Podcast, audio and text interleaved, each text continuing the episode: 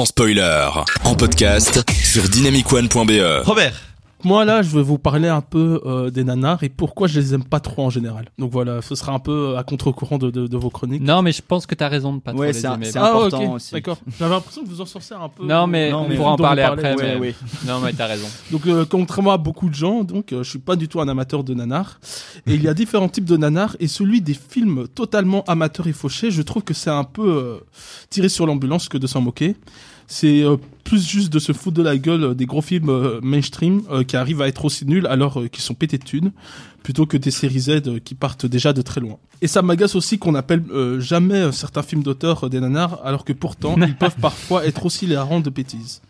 De plus, même Je- si... euh, genre. T'as des, t'as des exemples parce Mais, que mais là, justement, j'ai. j'ai- le sketch du j'ai- Palmacho j'ai qui explique comment écrire un film d'auteur français, ça c'est pas mal hein, à ce Ah, je sais pas, niveau-là. il y, y a quand même certains films de Godard qui sont quand même assez clichés. hein. Ouais. Genre euh, le mépris et tout. euh. Hmm, je- Franchement, si on veut parodier un film d'auteur, euh, Ouais, le, ouais, le mépris, tout c'est est là, quoi. je trouve. Et mes yeux, tu les aimes mes Ouais, yeux voilà. Et mes fesses. Le Lemitov musical qui revient. Euh, ah ouais, et de plus, même si certaines scènes de nanar euh, me font évidemment rire, ces métrages ne tiennent jamais sur la longueur. Euh, ben, comme c'est pas le but du réalisateur de faire de la comédie involontaire par définition, euh, les moments navets euh, sont bien plus nombreux que les moments nanars dans ces films. Et les 1h30 euh, se font donc sentir, passer euh, la surprise de la médiocrité artistique. Surtout que l'écrasante majorité de ces nanars sont dépourvus de rythme, donc l'ennui pointe très vite le bout de son nez. Les films qui sont totalement nanardeux ne m'intéressent donc pas du tout, contrairement à ce que j'appelle les semi-nanars. Je vous explique. Ah. Ce sont des films qui peuvent être corrects, voire bons euh, sur certains aspects, et nanardeux sur d'autres. Le premier exemple qui vient à l'esprit, c'est Spider-Man 3. Je sais pas si vous l'avez vu. Ouais. Mhm.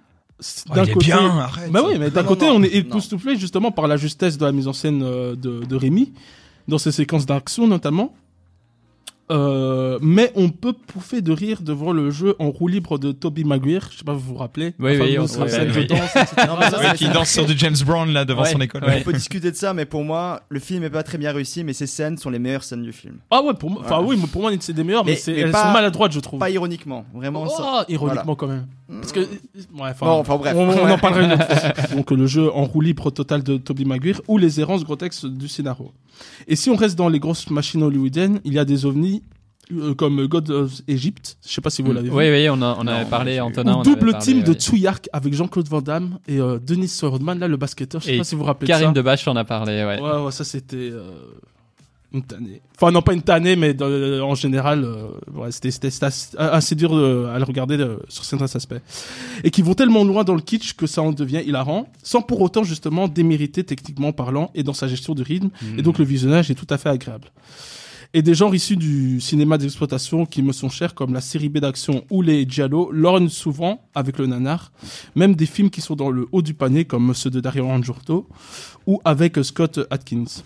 Notamment dû à certains effets de style daté, l'écriture ultra cliché ou le jeu d'acteurs parfois très. Approximatif. Pardon. Voilà.